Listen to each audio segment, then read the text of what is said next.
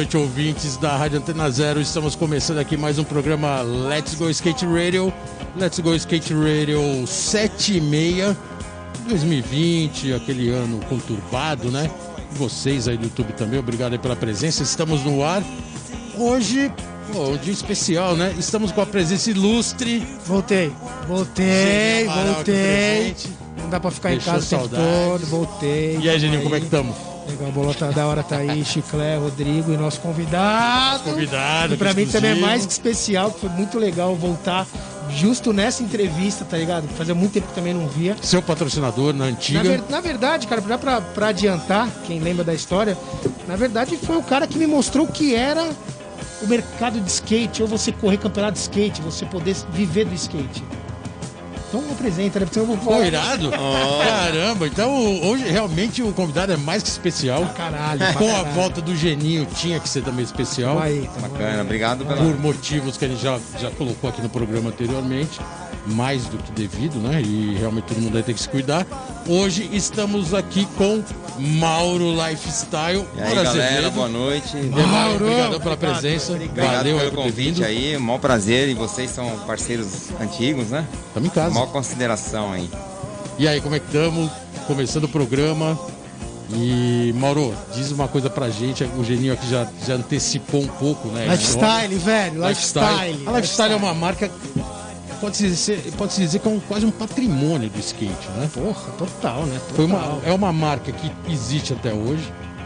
Veio desde os anos 80. Poucas marcas né, sobreviveram desde os anos 80. A Lifestyle está aí. E você sempre ali no comando. É, coloca aí pra galera como começou a história toda da Life. Como foi o start da marca. Isso a gente tá falando em 1985. 85. É. E Mauro, e por que o skate?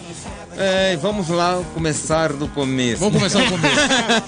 Nossa, que da hora, que da É, hora. na, na época é, eu vivia na Vila Leopoldina e na Vila Leopoldina é, morava-se também o Rui Moleque, é, meu ex-sócios que eram o Lecuc e o Tirong, né? o que suco do freestyle. suco. a- E então, é, na época, eu, eu fazia faculdade de engenharia e eu tinha uma, uma estamparia na minha casa, assim, para fazer umas camisetas para faculdade, para ganhar um dinheirinho extra, né? E minha irmã estudava com os dois japoneses, o Lekuk e o Tirong, né? E eles também tinham uma estamparia. Então eu fui conhecê-los, né? E a gente acabou montando uma sociedade na estamparia. E o Lecook é, era cunhado, a, a irmã dele namorava com o irmão do Rui Moleque, né? Que andava de skate na época. Tá, tudo em família. Tudo em família. E então foi o primeiro contato que eu tive com skate. É, eu já tinha meus 26, 27 anos e, e eu tive meu primeiro contato com skate a nível de, de empresa, né? E na época lá, é, ainda a palavra lifestyle não, não tinha. A gente ah, acabou sendo criado na, na- naquela transição de parceria de estamparia, né? Então a Tinha nome essa estamparia na época não? Ou era, era bem formal, não, assim? não, não tinha um nome assim. Era uma estamparia assim, conceituada no sentido de empresa aberta, CNPJ Sim, tudo? tinha, tinha CNPJ. Era uma empresa Então, constituída, Fazia né? camisetas para empresas de qualquer ramo, né, promocionais. E, então é, o, o Lecu que desenhava na época começou a fazer umas Uhum. camisetas de skate. Algumas marcas também a gente começou a fazer umas camisetas. E é, até então era estamparia, né? O Rui Moleque andava de skate, era só um, um amigo que ia lá, do Lecu e tal. Tá. Até que um dia o Leco falou assim, ó, vai ter um campeonato lá em Santos, você não quer ir pra você conhecer e tal? Eu falei, legal, vamos, vamos lá em campeonato da Gaprol, Isso 85. 86. 86. É, Primeiro 85 campeonato da Gafro. foi só estamparia. Tá. É 86, nós fomos pro campeonato da Gaprol, foi eu, o Lecuc e o Rui Moleque, né? Cara, quando eu vi aquele evento de skate, Aquele eu- belo eu me abriu uma visão desse tamanho, meio. assim, ó, fiz isso. Então assim, tá ó. respondido porque o skate, né, É. Mauro? Que da hora. Aí, aí minha, minha visão mudou. Eu falei assim, Lecuc, você já reparou que não existe um shape profissional, cara? Só tem shape. Era. Ou era o cara fazia um. Um- um- usava já o marfim, mas colado com cascofém. Ele falou assim, cara, vamos desenvolver um shape profissional? Eu Falou, cara, mas como? A gente não tem dinheiro, não tem. Ó, vou, vou fazer o seguinte, que essa história de técnica de Não, shape é mano. bem legal. O shape da Life. E na época não- eram poucas pessoas que sabiam o que, que era um shape. Todo mundo era. Shape é o shape, é a madeira e acabou. Ninguém sabia a composição. Se era com cola, sem cola, cola de madeira, cola tenaz. Só que tem uma pergunta aí de um parceiro seu que vai abordar isso. V- Vamos chamar o seu primeiro. O primeiro parceiro. Ah, o Parça já tá, já tá no vou- começo já. O Parça, o Parça Parça. hoje já vai, já vai logo estrear o programa. Programa especial, Geninho aqui de presente, Mauro presente. Vamos ver o que o Parça, o Parça Lifestyle. vai perguntar, vamos ver que Parça é Vamos esse. ver, vamos ver. Fala, Mauro. Tudo bem? O Bolota me convidou aqui para fazer uma pergunta, mas eu queria que você contasse aí para a galera como a gente pensava no silk screen dos shapes. Os shapes eles eram é, com muito concave, com muito tail, com muito nose. Então a gente teve de desenvolver telas com dobradiças, né? Você lembra? Bom, era num jeito rudimentar, mas dava super certo. Era realmente muito artesanal o modo que a gente fazia. Conta um pouquinho pra galera como é que era que a gente fazia isso e um pouquinho também de como a gente escolhia as angulações dos concaves, dos tails, do nose, né? E para quem não sabe também, a gente pensava muito bem nos kicks, que para quem não sabe, é, era aqueles é, pequenas dobras que tinham no próprio nose ou no próprio tail ou no próprio concave para segurar o pé dentro do shape. É, conta pra galera como é que a gente desenvolvia isso, por favor. Valeu, abração. Irado. É, Lecos, Lecos. Valeu, Le... Essa foi a participação do Lecook, sócio do Mauro, no começo do empreendimento, que o Mauro tá falando aqui. Por isso que a gente colocou o Parça logo de cara. Sim. Foi especificamente Cara- colocando o shape, né? Perfeito. O, o Lecoq e tanto o Tirong, eles tinham um- um- uma, uma- uma capacidade, assim, na, na marcenaria e, e que era impressionante. Porque, assim, é, é o que eu falo, a gente teve um, um casamento perfeito ali. Porque eu tinha uma, uma visão comercial muito grande, né? E eles tinham uma, é, uma técnica de, tanto na parte de marcenaria como de desenhos, entendeu? Então, quando nós começamos a desenvolver as formas, a gente chamava o, o skatista, o atleta, né? E falava, como é que você quer o shape? Atleta hoje, né? Na época É, skatista. na época era skatista. Falasse atleta antigamente, né? É, você já era pichado. E aí, é, vai, se chamava, no caso, o nosso primeiro profissional foi o Rui Moleque, né? Que Tá. de, é uma coisa que eu quero, quero até pegar um- uma parte que, graças ao. ao- é, eu entendi o pensamento do, do skatista com o Rui Moleque. Ele que me passou toda uma, uma visão também. Por isso que a gente é muito parceiro até hoje. A gente é tipo irmão, entendeu? Animal. Então, então, a partir do Rui, a partir do sonho do Rui, que começou todo um legado de, de profissional de skateboard, entendeu? Então, quando eu falo assim, galera, agradeçam a um cara chamado Rui Moleque. Ele era, vamos dizer que o, o test drive da, da marca, né? É, Então, o primeiro shape que nós Ajudou esse fizemos, desenvolvimento andando junto, né? Teste, produto e ele andando. ele andando. É, é até, é até legal pegar o desenvolvimento do, do, do Leco que falou, assim, ó, a partir do momento que nós decidimos lançar um shape profissional, nós fomos pesquisar, pesquisar resina, pesquisar madeira, pesquisar prensa, a gente não tinha dinheiro, tinha dinheiro de, de, ne- de negocinhos pequenos, Aham. né?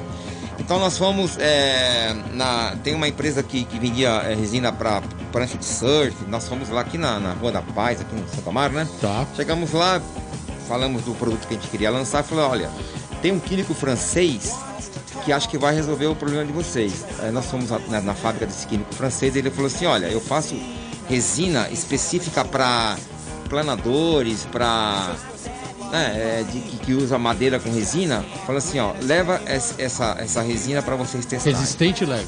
resistente leve. Uhum. Aí fizemos um. pesquisamos a madeira, achamos o marfim lá no, no Braz, tinha uma madeireira. Pesquisamos, compramos e fizemos um, o primeiro shape resinado com descascado de marfim no Brasil. Então, aí só pra dar um parênteses, nessa época não existia shape ainda prensado de marfim, ninguém fazia esse tipo de. Não, ninguém Shape? fazia. é, era se usada a cola Cascofen, que é uma cola. É, fiz. É, é, então você via aí é, outras fábricas já fazendo com marfim com Cascofen. Tá. Não, Mas não só existia. ter uma não, noção, por exemplo, meu primeiro skate foi H Pro. Certo. H Pro, aquele shape era o quê? Ela Cascofen. Ah, E Aquele ele- skate H Pro, Caralho. aquele era pesado, hein? Era Pra caralho, Nossa, pra aquele, caralho. aquele era um, to, um E, tocão. e- e o Pro não chegava nem a usar o descascado de marfim. Eu acho que ele usava pinho, outros tipos de madeira, entendeu? A URG já começou a usar o marfim, mas também ainda não usava a resina epóxi. E, e nesse, e nesse, nessa briga industrial aí rolava uma certa espionagem industrial ou ainda, ainda, ainda Então, não? é, na época. é, Porque chegou a ter, né, um pouco de espionagem. Porque se, você sai na frente, lançando do shape mais leve, o skate tava bombando. 80, é, 86 o skate já tava. Né, o street bombando, o Acho campeonato da H Pro. 87, né? 87 87 começou. assim. 87 campeonatos bombando. O mercado já estava aquecido. Tinha a preocupação de fazer pelo menos a melhor madeira, né? Então, é, quando nós fizemos o primeiro shape que o Rui usou, ele, meu, o cara saiu tropando pa- é, telhado, muro, e ele voltou no final do dia e falou: O que, que vocês fizeram nesse shape? Eu shape falei, tava "Meu amigo, levinho.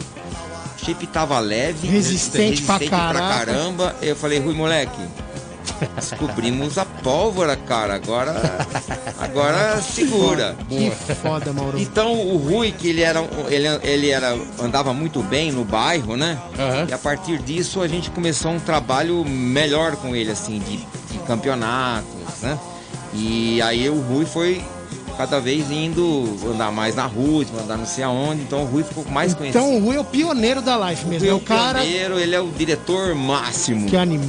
Que da hora. Que Mauro, da hora. irado, irado, a gente vai voltar a contar mais história, porque isso aí foi um período realmente de, de crescimento do skate, tanto no skate em geral, de, é, de popularidade, né? Uhum. Quanto o street skate também dominando a cena. Só que agora esse bloco tá acabando, a gente vai colocar a primeira música da Olha sua a playlist, a playlist. E a gente, lógico, vai resgatar, como você resgatou aqui os anos 80, né? Sim. Pode, pode chamar, fica à vontade. A primeira onda aqui é Primeiro ano. essa aqui mesmo. Tá aqui, ó. Você enxerga? Então, pode chamar. Ah, tá. É To Drink the Funk Dead Candy. Então é isso aí, galera. Vamos com Too Drunk to Funk, Dead Kennedys, anos Meu inglês é 80. meio ruim. A gente já volta. yeah. Radio, skate radio, skate radio, skate radio. É isso aí, galera. Estamos de volta aqui no programa Let's Go Skate Sete e Radio. meia, tô de volta, hein? Sete e meia, Geninho na house. Aqui. Skateball. Twitter não parava de bombar pedindo a foto do Geninho Amaral. Tamo aí, hein? Twitter, Orkut, Messenger, tudo. Com gel, tá tudo certo. Máscara, álcool gel. Legal, Geninho, legal você tá aí. Tamo junto. E hoje, Mauro Lifestyle E aí, aqui. galera? Mauro Azevedo. Live. Mauro, essas histórias são fora porque realmente remete a uma época que o skate tava, como eu falei no- na, na finalização do bloco, em crescimento, o street bombando, que era uma novidade até então, né? Não era. Não tinha começado aquele momento, mas estava em evolução. E toda essa preocupação com a fabricação do produto skate, né? Sim. Fazer o melhor. E praticamente isso foi o que deu o peso para lifestyle. É, Qualidade e equipe. É, a, a gente te- teve o pensamento que, que é o que tem que ser, né? A gente tem que partir do, do skatista, cara, porque ele é o cara que tem o sonho. Você precisa compreender o sonho dele pra, pra fazer o trabalho com ele. Isso Boa, aí é muito boa. importante, entendeu? Boa. Porque a gente vê que passou. é, a Lifestyle fez 35 anos agora, né, né, nesse ano de 2020. Então a gente fazendo uma retrospectiva de, de várias marcas que entraram e saíram, entraram e saíram, entraram e saíram. Então poucas sobreviveram. Exatamente. Então, é, eu, eu trabalhei muito com representação e em lojas, eu ajudei muito, muitos lojistas, fazendo, dando umas consultorias até de graça, cara, porque eu vejo que quando o cara é do skate, eu valorizo pra caramba, entendeu? O skate, sai do skatista, tem que, o cara tem que valorizar o skatista. Até o Rui Moleque, Boa. a história, eu falo Rui Moleque, sempre vou falar Rui Moleque, né? Porque Rui Moleque teve uma história que o pai dele era advogado e o Rui chama-se Rui Barbosa por causa do pai dele, né? Que é Rui Barbosa. Ele é o foi- filho. é, ele é o filho. Uhum. E aí o pai do Rui chegou um dia lá no começo da live e falou assim, Rui, eu quero que você trabalhe carteira registrada, skate não dá futuro. Pronto. Tá bom. Aí o Rui veio chorando lá pra mim e falou, ô Maurão, vou ter que falar com o skate, vou ter que arrumar um trabalho registrado. Falei, tá bom, pode trazer sua carteira, que eu vou te registrar. Opa, O Rui opa. era registrado. Foi o primeiro No regi- começo- registro do skate? Eu falei assim, você vai trabalhar. Não, mas ele trabalhou na loja meio período registrado. Tá, né? como funcionário da loja. funcionário da loja Tá. e no outro meio período ele andava de skate. Mas aí já englobava tudo. Provava tudo. Eu falei Tá. assim, quando tiver evento. Fazia parte do pacote. Ele tá andava de liberado. skate e já trabalhava e na o loja. pai, aí o pai dele ficou feliz, porque o moleque estava registrado, trabalhando, isso com 16 anos, se eu não me engano, né? E aí, é, eu falei, quando você virar profissional, te dá baixa na carteira e você vai ganhar seu salário de profissional e, né? e vai que vai. E aí o Rui é, fez a carreira que ele fez, né? Graças Campeão a- brasileiro, Rui. campeão brasileiro do circuito brasileiro, foi o primeiro campeão do circuito brasileiro. Eu tava skate. na live nessa época, eu lembro da comemoração. Foi animal, foi muito animal. velho. 80 e... Eu acho que foi 88. 88. É. Tá. Foi até a última etapa aqui no Ibirapuera que o Rui ficou em segundo, porque o, o cabeção, o cabeção, né? Do Rio de Cabeção Janeiro. do, do Rio. Tá, É. o João Cabeção falecido Jo- é, recentemente. É, é muito triste isso daí. O João Cabeção chegou, ele era amador, mas ele chegou atrasado, foi que nem o Cupim no Corinthians. Chegou atrasado, se inscreveu de profissional e ganhou o profissional. Eu falei, Foi, não, é, o moleque que, era- esse, quem que é esse João Cabeção? Da onde ele aparecia? Foi- andava foi muito, andava né? muito. Andava muito. Mereceu ganhar e o Rui Moleque foi em segundo, mas foi campeão do circuito. A história, a história do Rui na live é tão grande que tinha uma frase do Mauro que a gente ouvia direto que era assim: O Rui da Rorô e não erra. Ah, que dá, mano. Era a época dos Roroplate e o Rui não errava nenhum Roroplate, O né? Rui não errava. o Roroplente, na época, é, eu acho que foi em 87, né? Foi a manobra que todo mundo queria Puta, fazer. todo mundo tinha que Campeonato do fazer. Levi, lembra? Danielzinho, até o Luizinho. Era festa, né? Na falar a verdade, era evento misturado com festa, com cruzar os amigos, era tudo junto, né? Tudo junto. E depois Não, ainda saiu posso, skate. posso perguntar pra vocês dois aqui. Vocês achavam que nos anos 80 o skate era mais skate? Acho que é diferente. A gente, a gente andava muito por amor porque gostava, né? Tinha Mas- muito Porque isso, quando né? eu digo skate é mais Andar, skate, é mais de verdade. skatista do que atleta. Tipo, É, Vai, isso. Total skate. Né, tipo, O cara andava por amor, né? Era, era o, eh, vai, a época romântica do, do skate, vamos dizer assim, né? Sim. Ninguém pensava em pegar o skate naquela época e falar, peraí que eu vou treinar, porque lá na frente eu vou ser campeão brasileiro, porque ou vai ter uma Olimpíada, ou vai ter Não, nada era disso. andar de skate que andava e se Vou andasse encontrar bem, com meus brothers e vou dar rolê. Tanto que uma grande parte não se importava com o campeonato. Outra, lógico, né? Era mais competitivo, se importava em ganhar, mas É porque, muita- assim, ó, muitos eram por é, gostar de andar de skate, Hoje em né? dia, é, vamos ver pelas mídias, né, que dá o retorno. Hoje em dia você tem várias mídias que você posta aqui e já tá dando retorno. Agora, antigamente não, tinha as revistas, que era uma mídia que demorava 3, 4 meses para sair. Sim. E tinha os eventos, que é onde a gente divulgava a Demonstração, marca. já tinha demonstração naquela época, né?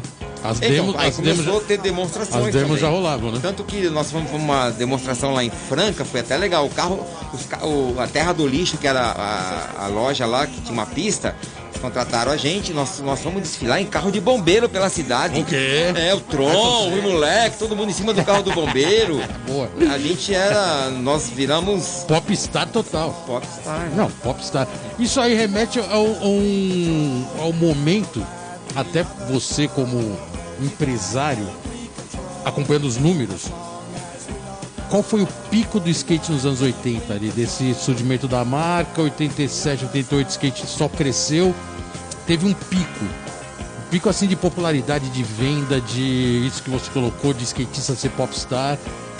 Pode-se dizer que foi 88 ou 89? Eu, eu acho que foi em 89 que chegou no pico, porque é, nós. Foi até o pico, né? É, é, é, é uma coisa que eu falo. A gente era empurrado pela demanda, né? Era obrigado a crescer. E a gente não tinha acesso a dinheiro, a gente sempre. A gente totalmente empreendeu. É empreender. O que é empreender? É você sair sem nada e construir um negócio. Sem investimento, sem dinheiro de banco, sem dinheiro de ninguém. Naquela época nem tinha muito essa. Não tinha, Essa não tinha mágica, acesso a né? nada. Você Não tinha que tinha. ficar empreendendo. E, e aí quando deu o start da venda, que, que assim, é, acho que o segredo do negócio que a gente entendeu foi assim, o- o skatista, cara, pô, ele é o protagonista máximo da marca. E é uma coisa que muitos caras lançam marca e não entendem, né? Ou não querem entender, né?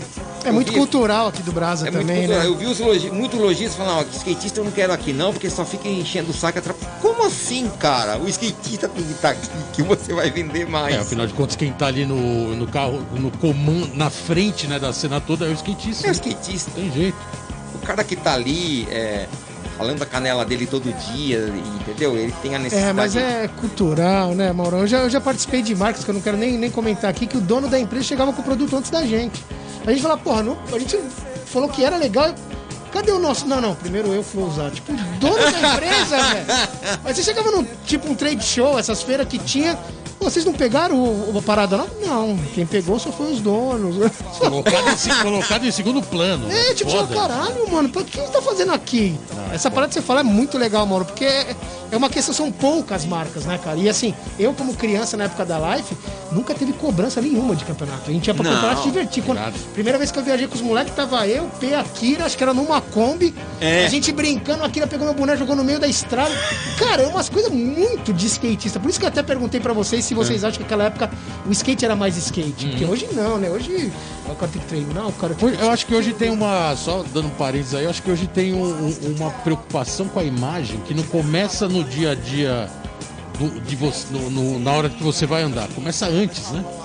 Então começa desde a hora que o cara acorda até a hora que ele vai dormir, ele tá preocupado com a imagem, postando, olhando, vendo o que acontece. Então essa preocupação muda o comportamento, né? Total, né? Naquela Total. época era tudo espontâneo, vamos aí, que legal. Pô, Ninguém tava é- preocupado muito na imagem, tava preocupado em andar de skate. Ninguém ficava, olha a roupa do cara, olha como o cara tá, todo mundo tava se divertindo. Assim, ó, ao ao longo da- das, das décadas eu, eu patrocinei vários caras, né? Então a Lifestyle não ficou só nos anos 80. Eu fui criando novas equipes, tanto que eu lancei no total 44 Pro Models. Entendeu? Moda pra caramba. Model pra caramba e assim, é, todos os caras que eu patrocinei ou lancei, até hoje eu tenho uma amizade com a maioria deles. Hã? E, e por quê? Porque tem Parceria, né, tem Mauro? uma parceria, um respeito mútuo, né? A gente se respeita, eu entendo, eu converso e vice-versa. Mauro, o...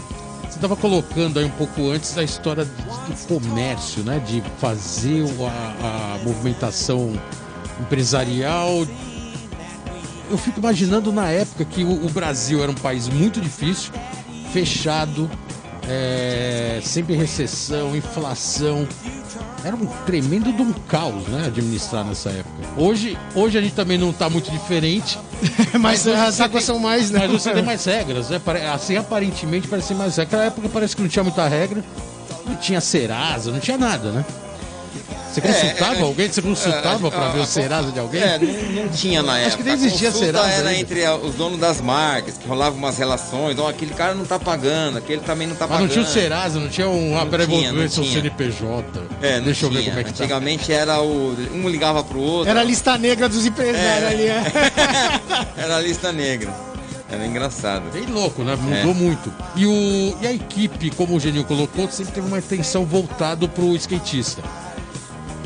Na época, tinha algumas marcas que eram top. Era Lifestyle, era URG, era Cush. Equipe grande, skatistas de ponta, né? Sim. Plankton. Plankton, aí você tinha alguma outra Mad Hat, sempre teve as marcas que evidenciavam realmente o skatista. Tinha muita competição entre as marcas, entre vocês da. O- do- você, dono da Life, com o dono da outra marca, tinha uma certa rixa, como é que era isso? Ah, eu acredito que em, em questões de shape tinha essa rincha, né? de- Questão de mercado mesmo, Mercado, assim, de então, concorrente, as- de as- quem as- tá na loja, quem não As tá. fábricas meio que se guardavam, fechavam as portas, não deixavam ninguém entrar, né? Pra não, não pegar dicas. Hoje em dia tá no YouTube tem tudo. Você quer fazer uma fábrica de shape, você liga o YouTube você faz a fábrica. Não tem problema. Antigamente não.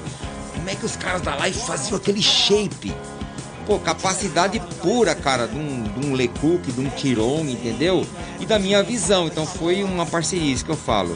E juntamente com o skatista, porque o skatista passava, ó, eu quero meu shape assim, assim, assado, ah, não sei o que, que nem o, Le, o Lecoq falou, faz um kick aqui, o Fernandinho fala, ah, eu quero o shape assim, pra que eu pegue cada um tinha uma forma de andar, né? Entendeu? É- Era bem legal. era- Eles, o skatista passava pra, pra, pra gente. É, os shapes eram bem, eles eram bem Pensado. diferentes um do outro. né? Então, o que, eu, o que eu vejo a o corte, diferença tudo. é. a questão da qualidade no silk.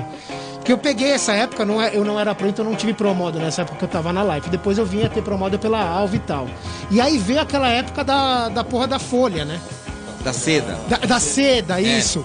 Cara, completamente diferente. Eu lembro que depois que teve os nose grandes, cara, eu na trauma, pô, é muito difícil silcar. Porque silcar com concave, aquela história que o. Lebu que tava falando. Então, assim, eu acho que a qualidade dos shapes da Life no ano 80, mano, não teve Então, igual. a Só gente- os gringos, né? Os gringos, eles É. sempre já tiveram essa... A gente teve a felicidade, assim, de, de ter um Tirong e um Lecoq que os caras já vinha do silk screen, né? Então já era um especialista naquilo. Depois a, a gente foi para a parte de marcenaria, que a gente foi se especializando também, né? Ó, eu vou falar, eu falei isso pro Lecook esses dias, falei pra você na época, estou falando de 30 anos atrás, mas eu lembro que o shape do Tron, né, que era mais parceiro, então a gente via muito e vendeu muito, né? Vendeu. Foi um shape muito popular e durou quantos anos? Três anos o mesmo desenho? Três anos. Três anos. A gente só conseguia lançar dois ou três promodels aí- por ano. aí eu lembro era que um dia- investimento. Aí eu lembro que eu cheguei na live um dia, assim, do nada eu virei e falei assim, pô, mas não tá na hora de mudar esse desenho. Três anos que, eu- que é o mesmo desenho. Já deve ter saturado, todo mundo já tem, todo mundo já viu, muda. Aí o Mauro, não foi nem Lecu, foi o Mauro. O Silk, a tela é cara, a tela é especial porque era curva, até então eu não sabia, era curva e a tela é cara, então fica difícil. Nylon caro, a arte era Nylon. cara. E realmente foi isso que dificultou mudar o shape tão rápido. Então, né? era um investimento na forma, era um investimento na tela e no artista, né? Porque os primeiros shapes, quem desenhou foi o Lecook, né? Porque ele, ele é bom pra caramba. Mas chegou uma hora que a gente falou assim, Lecook, acho melhor a gente procurar o Bilhar Gel, né?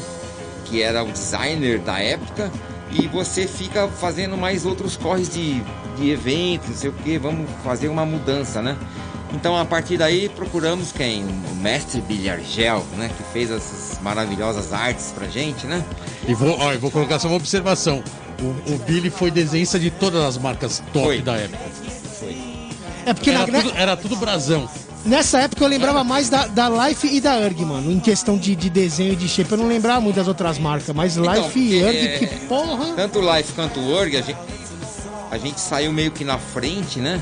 E a gente já tinha uma estrutura. Depois vieram as outras. É, então depois faz parte é da isso, é concorrência. isso que eu lembro. Eu vou aproveitar e colocar aqui mais um parça. Ó, Participação de mais um parça, né? aí chama Esse quem é o vem. parça que está sendo já mencionado aqui desde o começo do programa. Por favor, parça 2. Faça a sua pergunta. É, é o parça. Aqui é o Rui Moleque. Gos- Gostaria que você falasse pra galera aí como que foi feito o primeiro shape resinado do Brasil, como que nasceu a ideia e como que aconteceu a lifestyle. Que da É hora. isso aí, galera. Valeu, valeu o Rui Moleque aqui presente, Porra! né? Participação mais que especial. Ele fez uma pergunta que é a origem da marca, né? Sim. Mas ele fez questão de ter a participação do Rui Moleque, porque ele, como você colocou, ele faz parte da história desde É, o Start Rui Zero, né? Moleque, Eu sou muito suspeito em falar dele porque o cara ele é muito bom em, em vários itens, né? Como pessoa, como família, como amigo. É, ele é um cara acima da média. E o Rui Moleque, ele falou uma coisa certa. é, nós fomos os primeiros a falar style a fazer um shape resinado no Brasil. Boa. E ele foi o cara o primeiro que andou. A partir dali que nós cons- conseguimos é, galgar um, é, várias é, vendas e produtos, né? Então de, tudo começou ali. Que O, animal, o pastel não tem uma. O pastel, pra quem não sabe, foi um. um- ele- Ele foi um treinador na lifestyle. na Treinador. época. Mas ele era um cara que sabia muito sobre parte técnica de produto, né? Eu lembro que muitos anos atrás, eu tô falando de 83, sei lá quando, no Ibirapuera, ele já falava de shape, laminado, madeira maple. Nem sabia o que ele tava falando, pra mim não tava nem aí. O skate era o skate e vou mandar. E ele já tinha toda essa, essa noção de produto. Além de. A gente vai falar um pouco mais de ser técnico, porque eu acho que ele foi o primeiro técnico de skate no Brasil. ele ajudava também nesse desenvolvimento de produto? Não. Ah, não, é engraçado que o Pastel, é, ele trabalhou na URG, até na fabricação de shapes, né? Ele é um cara que tem um conhecimento... Antes ou depois? Antes. Antes, antes. E eu sei que teve uma época lá que ele tinha saído da URG, não sei o que, então nós tivemos a ideia, falou, pô, o Pastel é um cara que é muito respeitado, cara, vamos contratar ele pra treinar a equipe, é, ver o que vocês estão precisando, cada um precisa melhorar hum, tecnicamente, né? Então nós contratamos ele para esse aspecto. Ele não, ele não, não, não- não interferiu muito na, Na parte, parte técnica, do, do- do produto, porque ele Tá. já estava muito, já estava muito evoluído, né? Ó, a gente vai falar, o bloco tá acabando, a gente vai soltar Caralho, mais muito uma, rápido, mano, mais tem uma muita música conversa, aqui da sua playlist. Playlist. Mas só pra concluir a história do pastel. É, primeiro técnico de skate no Brasil. Eu tô falando isso porque na época ninguém gostava da ideia de técnico, né? Porque o skate nunca teve, nunca teve escolinha, E então não hoje tinha o Manja é técnico. técnico da E seleção hoje, olímpica. hoje tem seleção olímpica, a gente vai falar sobre isso. Mas agora vamos para a segunda música da sua playlist que você escolheu. Mais uma pedrada do mal. ouvintes. Anos 80 total, né? Pode soltar aí pra galera. Música número 2.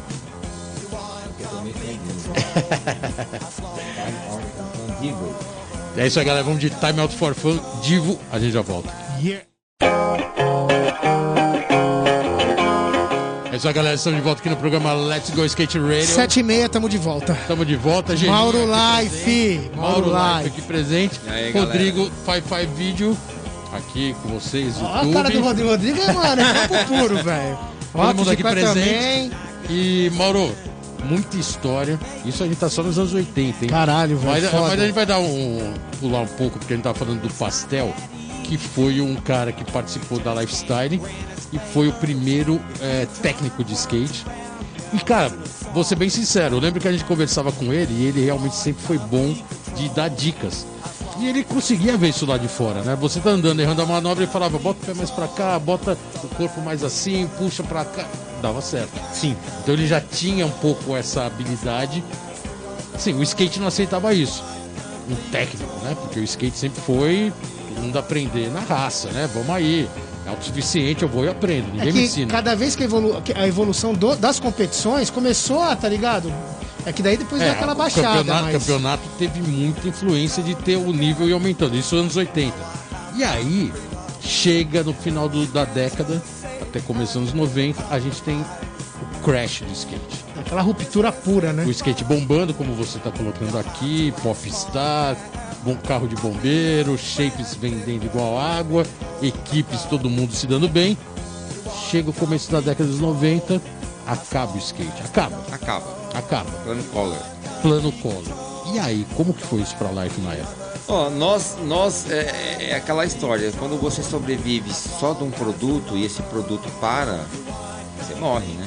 Nós só fazíamos shape, porque nós já éramos, éramos líderes e, e o shape não parava de. Meus atletas já estavam internacionais, disputando campeonatos mundiais na Alemanha, foram duas vezes para lá, foram para Portugal, então virou uma equipe internacional.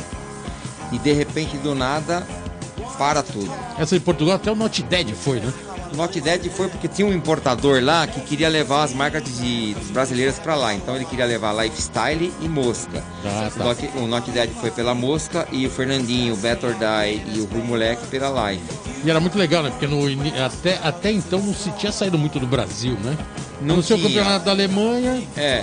ir pra Portugal pra uma demo, pô, é o Tanto sonho, né? que é, é, ficou tão marcado em Portugal que um dos fãs, que eram criança na época, é, construiu uma pista faz um ano chamado Better Die. Caraca, que Pista Better? Die. Caralho. É, e, o- e até ele vai mandar uma camiseta agora para eu dar pro Beto Die, né? Pô, Pra você ver a consideração. E tem museus lá que tem os shapes lifestyle, Que irado. né? Tem um cara lá que tem um Beto Die novinho, que tem um brasileiro aqui que é até fã da Life, que é meu amigo, ele, ele vai comprar o shape, pra você ter uma ideia. Estamos falando aí de 30 anos, né, cara? Não, mas sabe o que eu acho muito, muito louco falando dessa parte da life?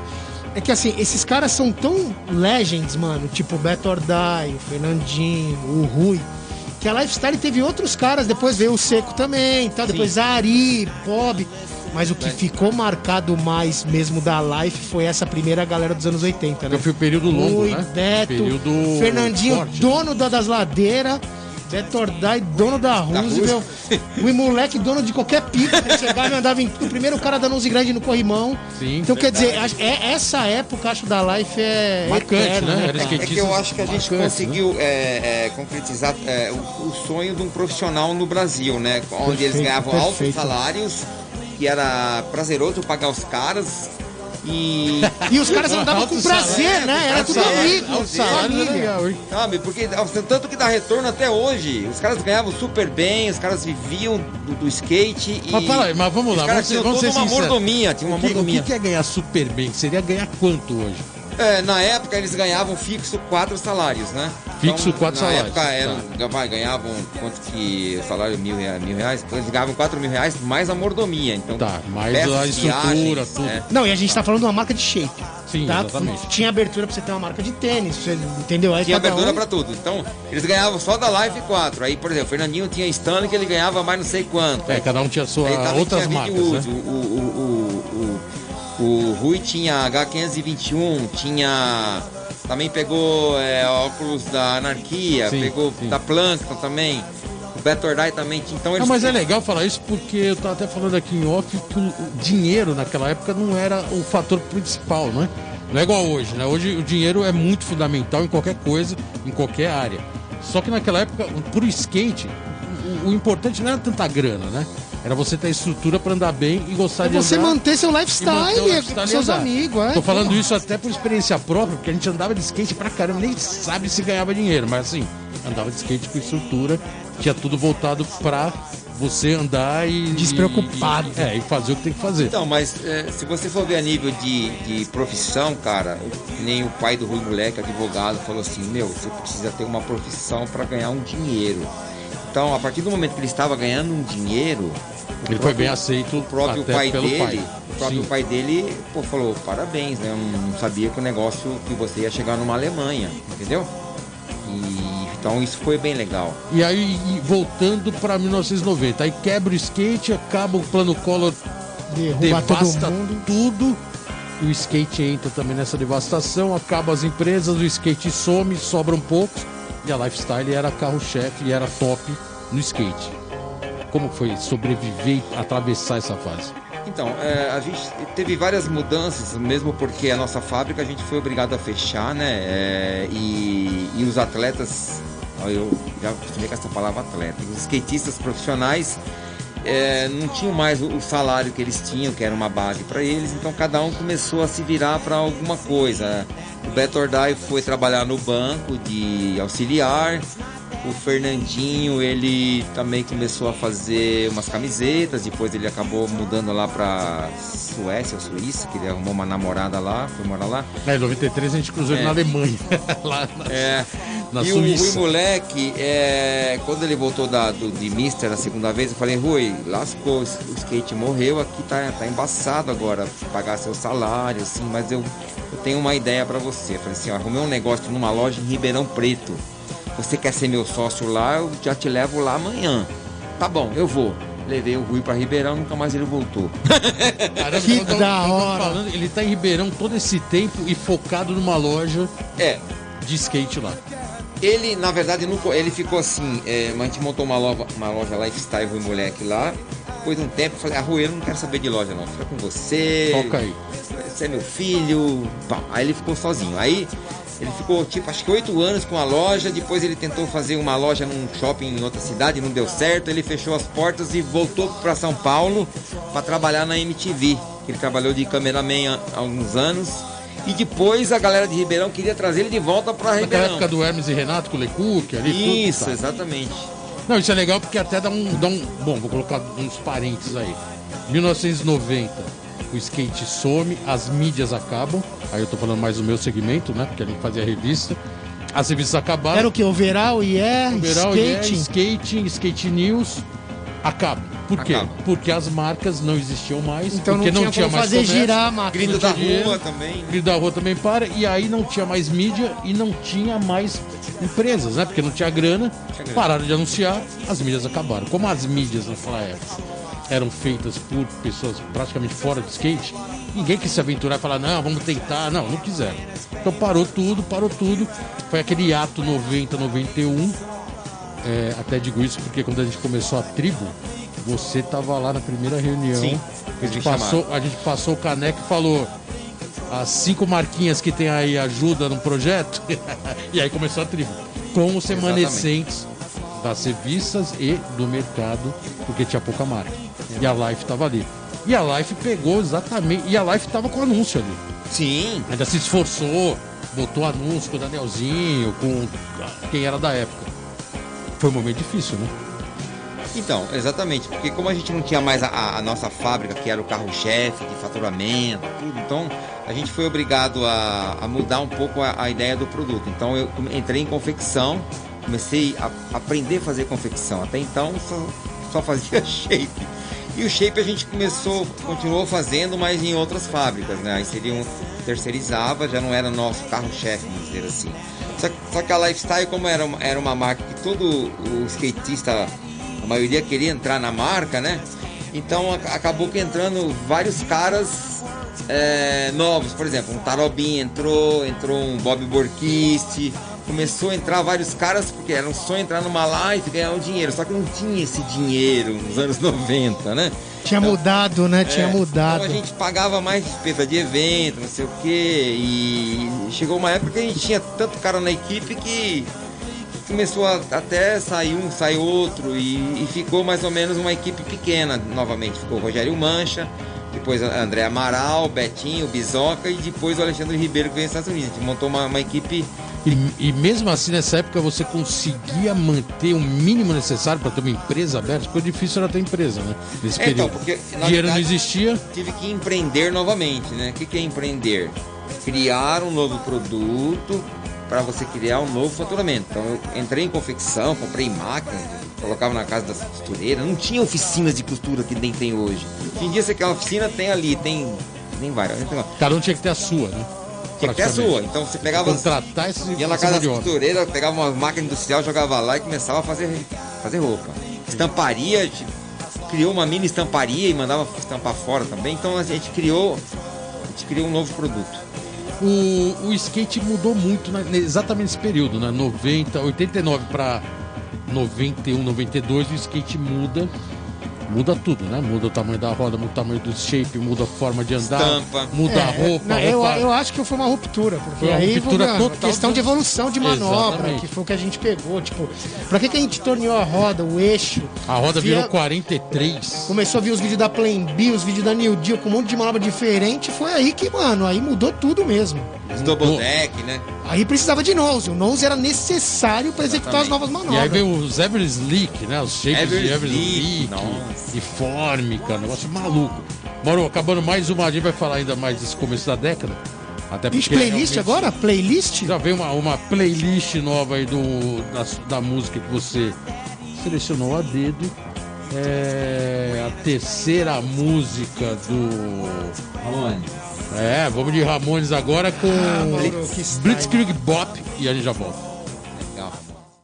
Isso aí, galera. Estamos de volta aqui no programa Let's Go Skate Radio. Sete e meia. Sete e meia, Genina House. tamo aí, velho. Conversando com o Maurão, Let's Style. Tamo aí. Aquele momento tenebroso no mundo, né? Não passou ainda, né, mano? Mas a gente, né, vai levando, se cuidando. Mas tamo aí, tocando o programa Let's Go Skate Radio aqui no YouTube, Spotify, Antena Zero. Tudo quanto é lugar, velho. Vamos que vamos, hein? E hoje, Mauro Life aqui presente. Lifestyle Forever. a história, anos 80, estamos falando dos anos 90. O mercado em crash total, né? Anos 90. E a Life tendo que realmente se reinventar para começar uma nova década. E uma década que realmente, é, assim, você para pra. Fala aí, Genil, você que, puta, cara, foi bem é, é, efetivo, né? Na parte competitiva, vertical. O vertical realmente ainda era o carro-chefe, né? Junto com o street, ainda não estava totalmente é, fora, né? Do, do segmento do, das do game mesmo, né? Do game. É, anos 90 realmente parece que tudo teve que voltar a aprender o, a fazer o skate de novo, né? É, porque, cara. de andar, formato. É o que eu, eu, comentei em vários programas aqui, Mauro. Sim. Que assim, a, a, evolução dos anos 90, a gente, a gente teve mudança de material. O material do skatista. O que, é o material do skatista? É o shape, é o eixo, é a roda. São coisas específicas só do skatista. Rolamento você pode usar um monte de coisa, parafuso, lixo, não, mas o shape, o eixo e a roda é então, quer dizer, a mudança dos anos 90 foi crucial. E os tênis também mudaram, né? Cortaram e... cortou o cano, o cano alto virou cano É, aí eu já acho mais estilo, porque isso aí não influenciava pra você dar manobra. É, Agora, um é. eixo pequeno, uma roda. Mano, a gente usava roda 4-1. 4, 2, qual o tamanho do. Pra quê? Pra dar é. crooked, era manobra nova, era. Então, quer dizer, isso eu acho que foi uma mudança brusca que eu até comento que não tem mais. Depois dessa grande é, mudança, é. a gente ainda não viveu outra. É, não, a gente não viveu assim como material, não. E vou só, antes de voltar para o Mauro, para ele colocar essa transição para lifestyle, teve uma frase do Alexandre Ribeiro que na época é, me ficou na mente até hoje. Eu sou dos anos 80, a roda era grande, né? E ele virou para mim num show de e falou assim: minha roda nunca vai ser maior que 47. assim, agora é isso e vai ser assim a vida inteira. Não, coisa não, não, mudou, não. mudou, É, né? Mas a vida inteira não dá, né? Não dá, né? Não, mas eu achei engraçado. Depois de Tá chatiba, eu olhei pra cara dele e falei: Caraca, cara, pô, eu gostava de roda 55, 56. O cara tá falando de negócio é 47, 46. Nossa, absurdo. Então, assim, mas era o momento, né? O É, momento, momento. era aquele. E você teve que realmente se adaptar a isso, né? É, é, foi uma adaptação porque, como eu disse, a gente não tinha tanto dinheiro para destinado para o que, que é o marketing, né? Que, que é o marketing, que é, que é a cara da marca, né? E, e na época os faturamentos eles foram crescendo de- devagarzinho novamente, a gente foi patrocinando mais, até que o Alexandre Ribeiro, quando ele veio dos Estados Unidos, ele quis entrar na nossa equipe, já estava já com umas confecções, já estava vendendo mais. Então a gente chamou ele para a equipe, aí ficou Alexandre Ribeiro, Rogério Mancha, André Amaral, Bizoca e Betinho. Uma equipe boa pra caramba de street. sim. Então, tava, bem, tava bem equilibrada, né? Caralho, pra caralho. Fizemos É, umas né? propagandas na, na revista. é, foi na, na tribo, né, que nós Sim. fizemos. Na tribo, o Ivan Chupikov, que era nosso fotógrafo oficial, ele que criava Grande Ivan. E foi ele que segurou a onda da mídia, porque praticamente a tribo foi de 91 a 95 sem nenhuma outra mídia, né? Então a gente ficou quatro anos fazendo a única revista do Brasil e o fotógrafo, fotógrafo era o Ivan. Ivan Chupikov, o cara é meu parceiro também, irmão. Cara que me ajudou pra caramba, também Sim. ajudei ele no começo. Ele me fala coisas que eu nem lembrava. Ele falou: Você não lembra que você me dava 100 dólares por Ó, mês? tava bem. Comprava todos os filmes. Em dólar. Eu não lembro, né? Mas tá falando, né? E a gente tem esse momento 90, no- de 90 a 95, o skate ficou realmente nessa. Vai no. Vamos aí, quem ficou, ficou, e o skate foi se desenvolvendo por si só, sem muito investimento, sem muita marca. 95 em diante a coisa começa a dar uma outra guinada, né?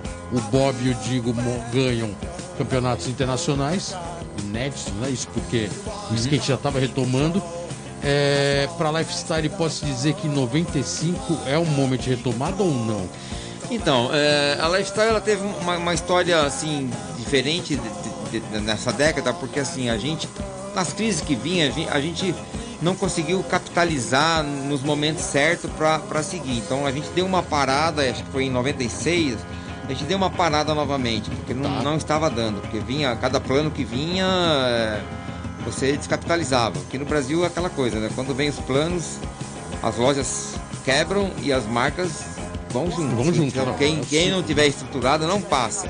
Então, nos anos 90 não foi muito bom para lifestyle assim. A gente voltou mais forte em 98, 99 que a gente criou uma nova equipe, Tá. confecção também. O skate mais estruturado, É. né? A demanda maior do skate, né? Exatamente. Então a gente passou esses anos 90, cara, muito, não foi muito legal. A gente- mas nunca deixou de apoiar um skatista. Mas a marca sempre existiu, né? A marca nunca parou também. Exatamente. Sempre fez ou fez confecção, ou fazia shape terceirizado, né?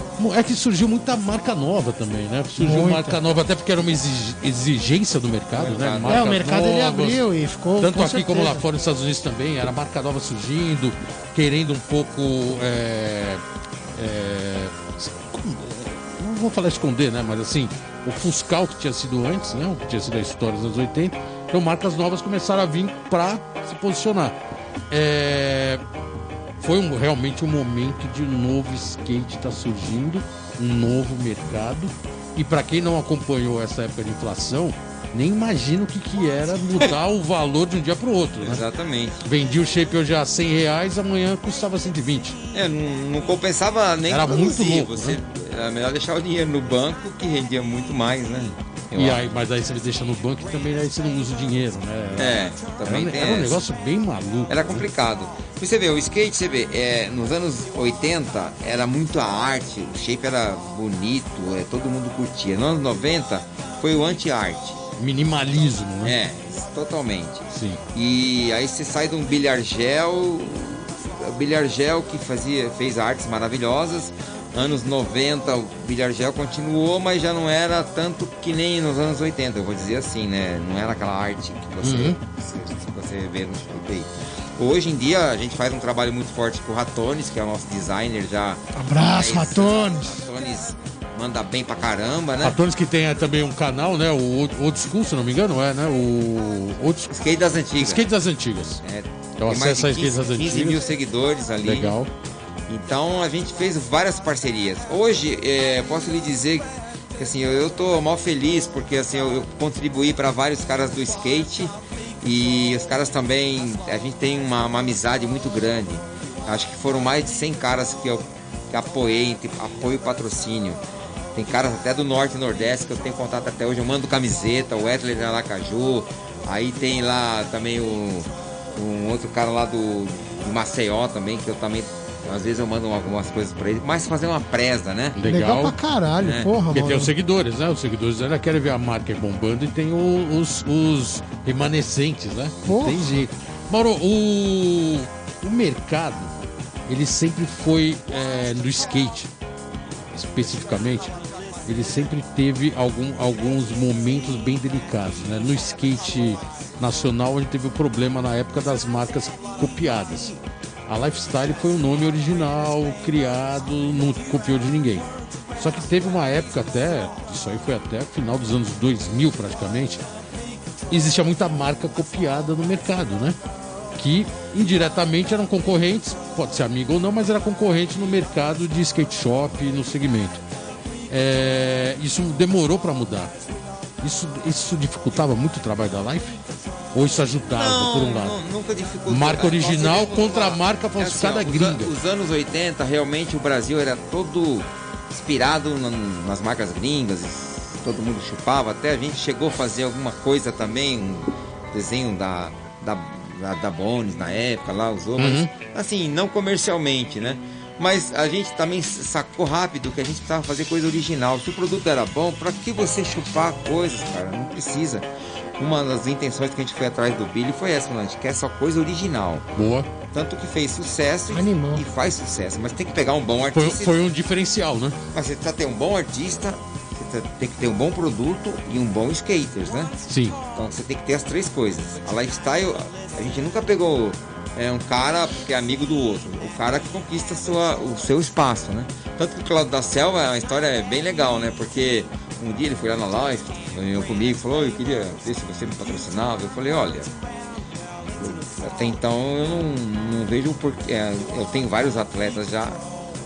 Não, não vejo o porquê de patrocinar, né? Porque eu não vi nada seu ainda. Aí um, teve um evento na Zona Leste que, que ele mandou uma manobra lá que aí eu fui atrás dele. Falei, agora eu vou te convidar pra equipe. Agora você A merece. Zona Leste entrar." era naquele galpão da Zona Leste, né? O... Skate Leste, né? Era, era uma pista bem legal, né? Uma pista era bem legal ali na Zona Leste. Daqui a pouco eu lembro o nome dela, eu ia lá direto. Sim, mas sabe o que eu acho louco? Vocês estão comentando essa questão dos anos 80, que era muita marca chupada. Eu comparo um pouco, cada década eu acho que teve o seu, o seu furo. Sim. Eu acho que o, o furo que não foi legal, eu como skatista, tá? No- no- na minha década de profissional. O come- no meio dos anos 90 pra frente, as marcas, elas não tinham um, um, é, um objetivo só. Por exemplo, a Life queria fazer o melhor shape. A outra queria fazer... Os caras começaram a fazer tudo. As marcas tinham shape, roupa, tênis, parafuso. Isso eu acho que foi uma das piores coisas que pode ter acontecido nos anos 90. Acho que foi E, isso. e, Exus. Então, aí fudiu o que? O lado do skatista. Quando você poderia ter um patrocínio de shape, Ah. outro de tênis, os caras pegaram e te blindaram. Você De tinha que blindar, usar. eu usava tudo. Então, essa, Ah, essa é parte dos verdade. anos 90, eu acho que. E isso, e isso nunca coube na Life, né? A Life sempre quis fazer um Ah, produto. eu acho o seguinte, é, eu sempre falava assim, ó, galera, a Lifestyle é o seu principal patrocinador, então eu, eu, acho que é, é merecedor a gente ser o, o primeiro em aparecer, né? Tanto que os caras tinham patrocínio da Stanley, cara. Só que eles corriam no campeonato de life. Aí no pódio eles trocavam as camisetas, normal, né? Entendeu? Mas você sabia que a- o carinho, aquela parada. É que a gente fala dos gringos também, que tinha um monte de marca, mas sempre fazia a questão de usar a marca de shape. Ah, o shape era o carro- é o carro-chefe, né? O shape que tem embaixo do seu pé, né, mano? É o, o, é o, o do grande skate, é o shape. é onde tá a identidade do cara ali. E, além do, do mercado nacional copiando as marcas, tinha. aí- no final, aí teve um período que as marcas internacionais começaram a vir pro Brasil. Esse foi um outro grande dificultador pro mercado brasileiro, né? Porque até então não se tinha mercado aberto para vir marca importada para cá, né? Não tinha. Por isso que as marcas nacionais eram copiadas. Porque as marcas americanas não podiam entrar no mercado, Sim, tinha eles não- protecionismo, É, mercado não fechado. tinha preço, né? não era, não existe importação e exportação, então vamos copiar porque a gente quer uma marca gringa no Brasil. Não tinha, vou fazer a gringa. Exato. Só que nos anos 90 abriu o plano Collor quebrou o mercado, mas o plano Collor que abriu o mercado internacional. Ah, sim. E aí começou a chegar as marcas gringas. Esse foi um outro grande dificultador do para a marca nacional? Olha, é, eu penso assim, ó, uma- uma- é, é que nem você andar com um cara que anda mais que você. Você acaba te- puxando para você evoluir. Evoluir. Eu acho que isso é bom para a competitividade, entendeu? Você não fica acomodado.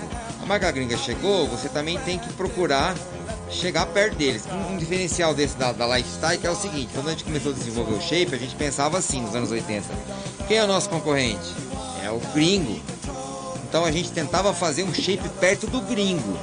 Entendeu? A gente não pensava, ah, quem é o nosso concorrente? Não, a gente pensava no gringo. Então a gente comprava até um shape de gringo, colocava na parede da fábrica e falava, ó, galera. É isso que- aqui, né? É isso aqui, é isso aqui. Animal. Entendeu? Tanto Animal. que pra refazer o Seisui aí, pô, eu, eu, né, a gente teve um parceiro aí que acreditou na ideia, eu tive que fazer um retrabalho nos caras, assim, olha, eu quero isso aqui, vocês não estão conseguindo fazer. Enquanto vocês não fizerem isso daqui, não vai sair qualidade mercado. tá foda demais, velho. A qualidade. Porque foi, mu- foi feito e, e foi refeito, e foi refeito, e foi refeito até chegar num nível que a galera que tá comprando fala, pelo amor de Deus, faz 30 anos que eu tô esperando esse shape.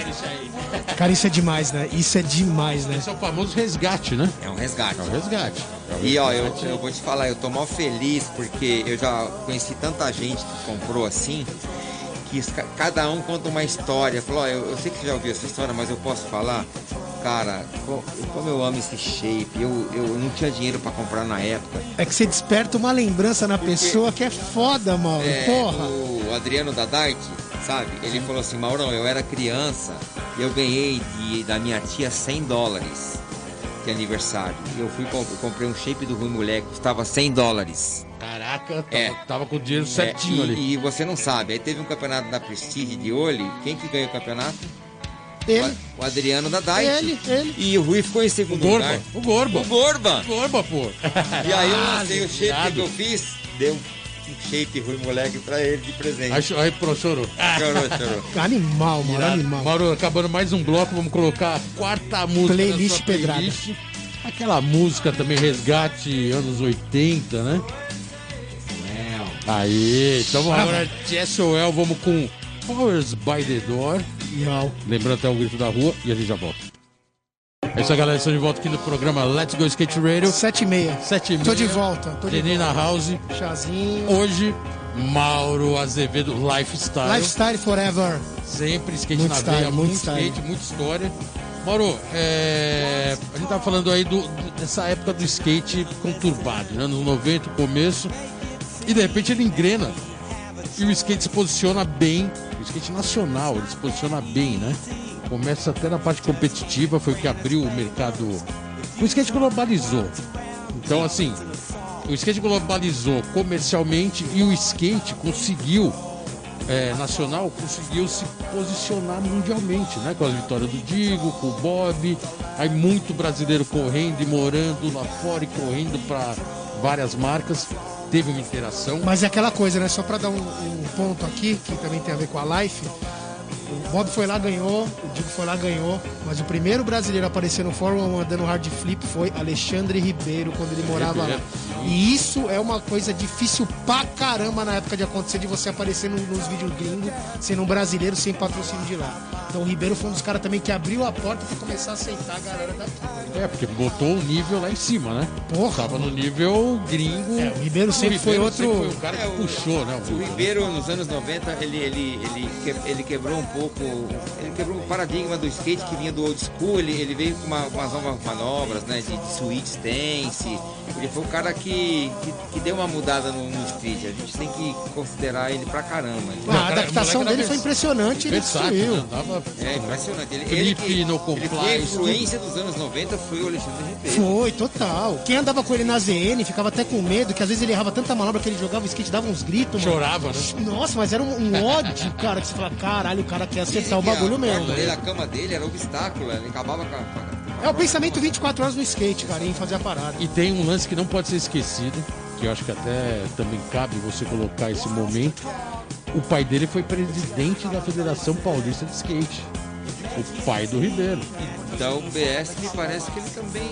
Eu acho que o BS, é, ele foi. ele- o pai se envolveu a ponto do Fernando, Ribeiro. seu Fernando. Seu Fernando. Gente A ponto dele estar num nível de skate e sempre com essa gana gritinha, né? Uhum. De aumentar o nível, de andar muito e tal. E o pai dele quis também melhorar a condição de skate como um todo. Porque o skate, na parte de organização, sempre foi bem anarquista, né? Sim. Uma época tem, uma época não tem, uma época tem campeonato, uma época tem confederação, tem associação. E naquela época não tinha nada, a federação estava abandonada. O pai do Bruno chegou a ser também presidente da U, da. Nem lembro mais, UBS, nem sei se era UBS, não lembro mais qual que era. Acho, acho que era a. Associação Brasileira de Skate, ABS.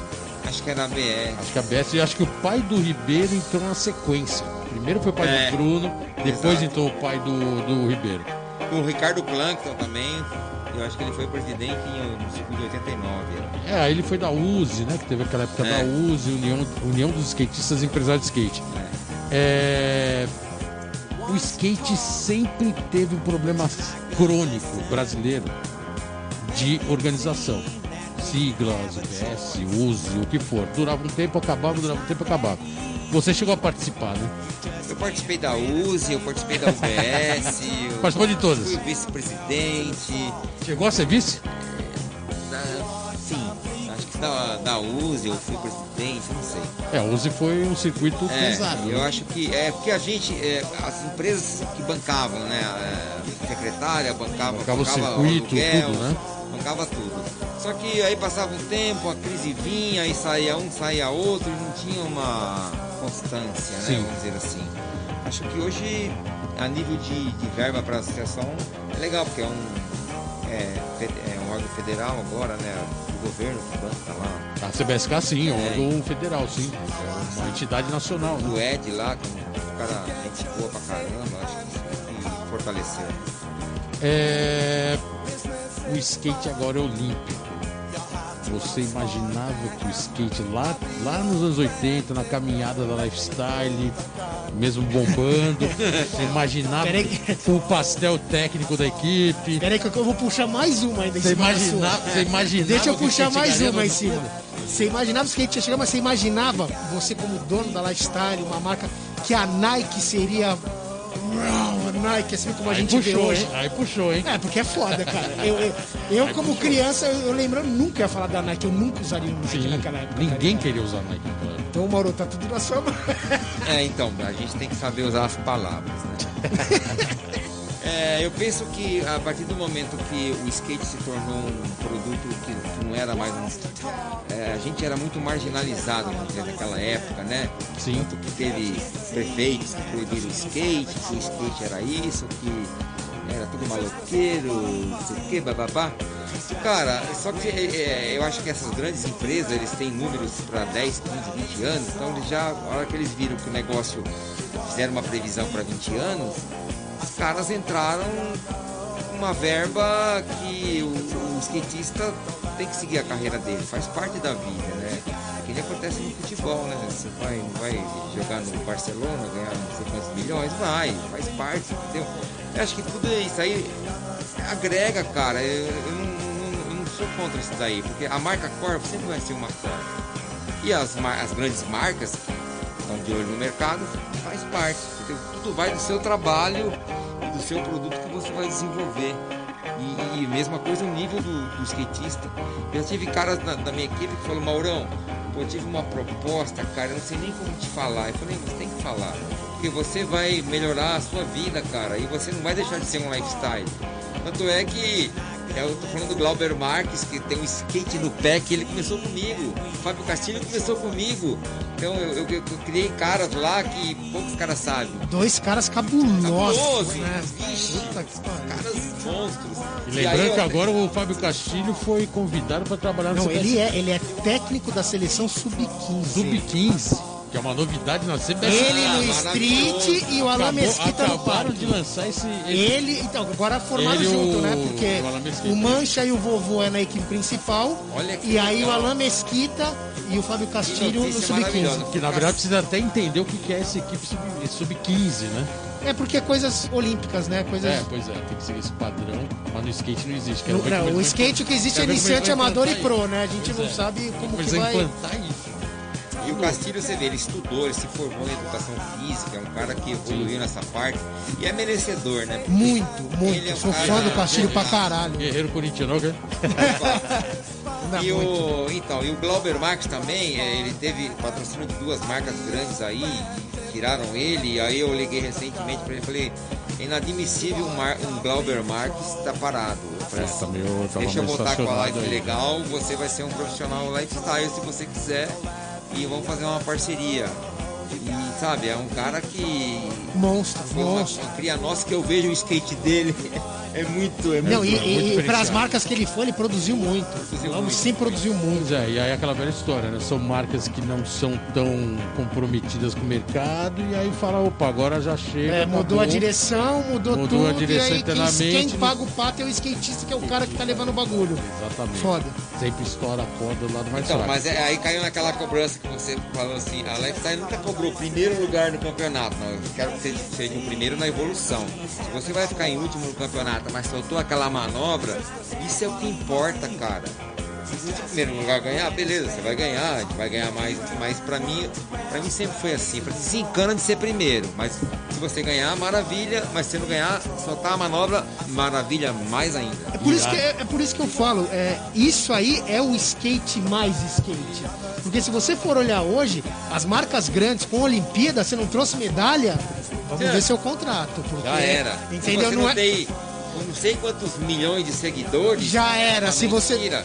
Então, isso eu acho impressionante. Até o Castilho, na entrevista dele aqui, até a gente comentou isso. Ele falou, tem marcas que cobram. É no mínimo a postagem de 200 likes. Já chega com padrão virtual, né? Tipo assim, você fala, cara. Aparece, tipo, né? posta tal hora e X seguidores. Exatamente. É outro tipo de realidade, né? Então, difícil de aceitar, na minha opinião. Pra cara que, que esperou pra sair, meu, acertou uma manobra foda com o fotógrafo. Será que vai sair na capa? Você ter aquela surpresa, mano? Você saiu na capa, você fazer uma parte de vídeo. Por... Não, Mudou, agora, né? agora o Mudou, cara bota a mudou. foto fica esperando os números, assim. Bater. Então, tipo. Mas foi você que postou, tá ligado? Tipo, é isso que eu tô falando. É foda, velho. Foda. A gente tá falando disso aqui e não colocou também uma figura importante, que é um parça, que mandou também uma pergunta. É um parça que Chama, a gente chama, vai soltar parça, agora. chama, chama. Tem mais um parça pra mandar uma pergunta aí e é uma pergunta estilosa. Vamos ver o terceiro parça da noite. Do dia. Mauro meu, querido, Mauro, meu querido, tudo bom? Sabe que eu te adoro de coração. Cara, e fico muito feliz de ver essa garra sua aí com o skateboard, com a lifestyle, né? Cuidando da galera, né? Com os amadores, a galera toda aí. E, cara, altos e baixos dessa economia brasileira, essa nova fase agora, ajudou a lifestyle a reviver os modos primordiais da história do skateboard brasileiro. Essa é uma pergunta, tá? e outra, com esses lançamentos de sucesso ah, do Sagrados Model, pode-se dizer que a Lifestyle entrou no fluxo de uma recuperação vanguardista do skateboard puro de rua? É, segunda pergunta. e ô, ô, aqui só uma observação, Maurão. Maurão, ah, quando vamos lançar meu model e fazer aquela bela festa com a família skateboard reunida, hein? Ah, estou aguardando o contrato milionário para assinar, falou?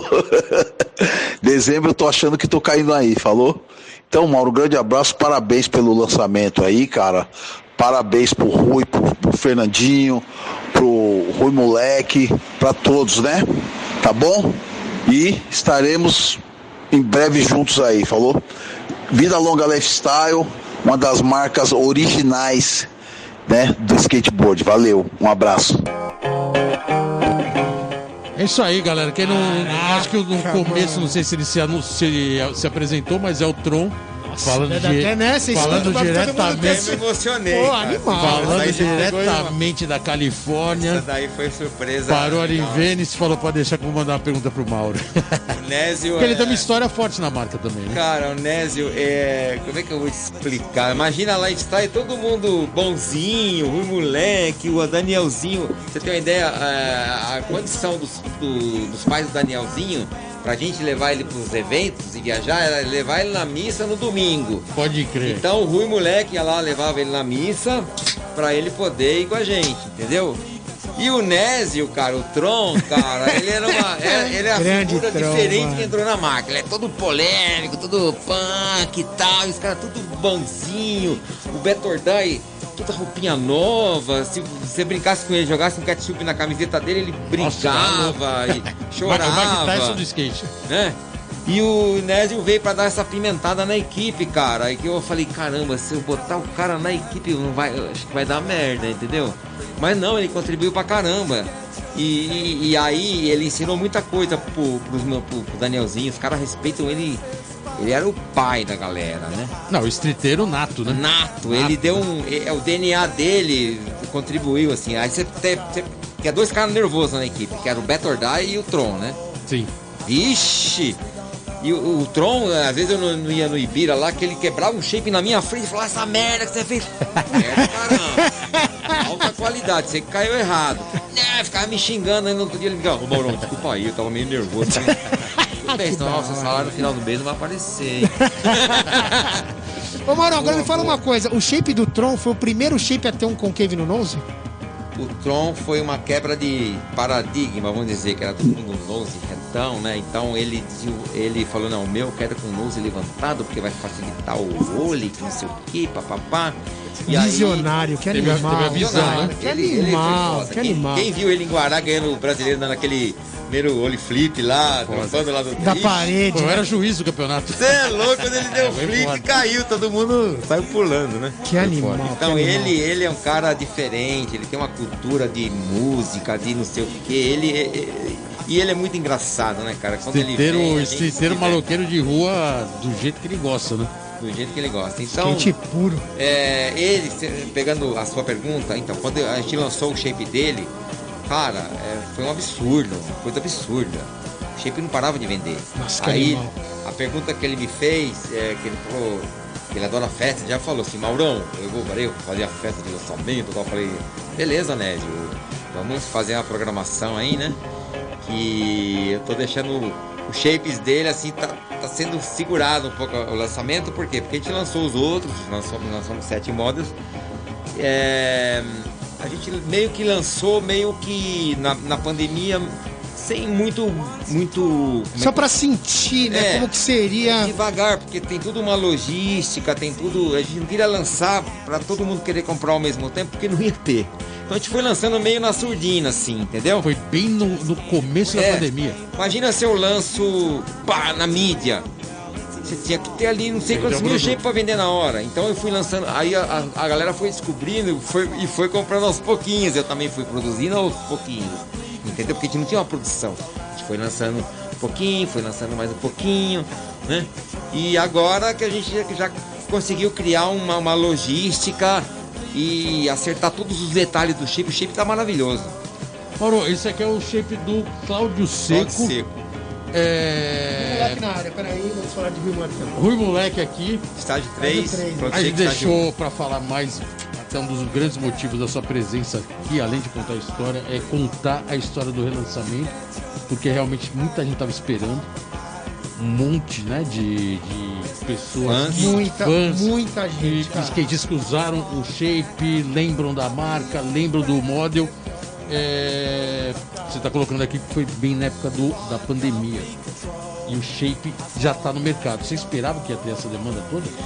Olha, você acha que demorou e outra? porque- Você acha que demorou um pouco para vir esses lançamentos? Ahn, eu acho que foi o momento certo, porque assim, en- envolveu, é, envolveu um investimento, né, de, de você é, vetorizar, de você achar a fábrica, de você, de os cara, a fábrica acreditar num, num projeto, porque, cara, essa história é maravilhosa. E, e outra, o- todos os, os atletas estão envolvidos, que eu faço questão, é uma coisa que, que eu faço uma, uma coisa com parceria com, com Legal, o skatista, né? Não é só Tem que lançar por lançar. né? Não, se fosse para lançar por lançar, não lançaria não. Irado. Sempre junto com os caras. E pago royalties para eles. Isso é, é satisfação. Irado. Entendeu? Então, é, só que assim, é, eu, já, eu também já estou enxergando um negócio gigante pela frente. Entendeu? Aí Tô sim, hein? enxergando. Aí sim, hein? Tô enxergando. O Geninho era da equipe, hein?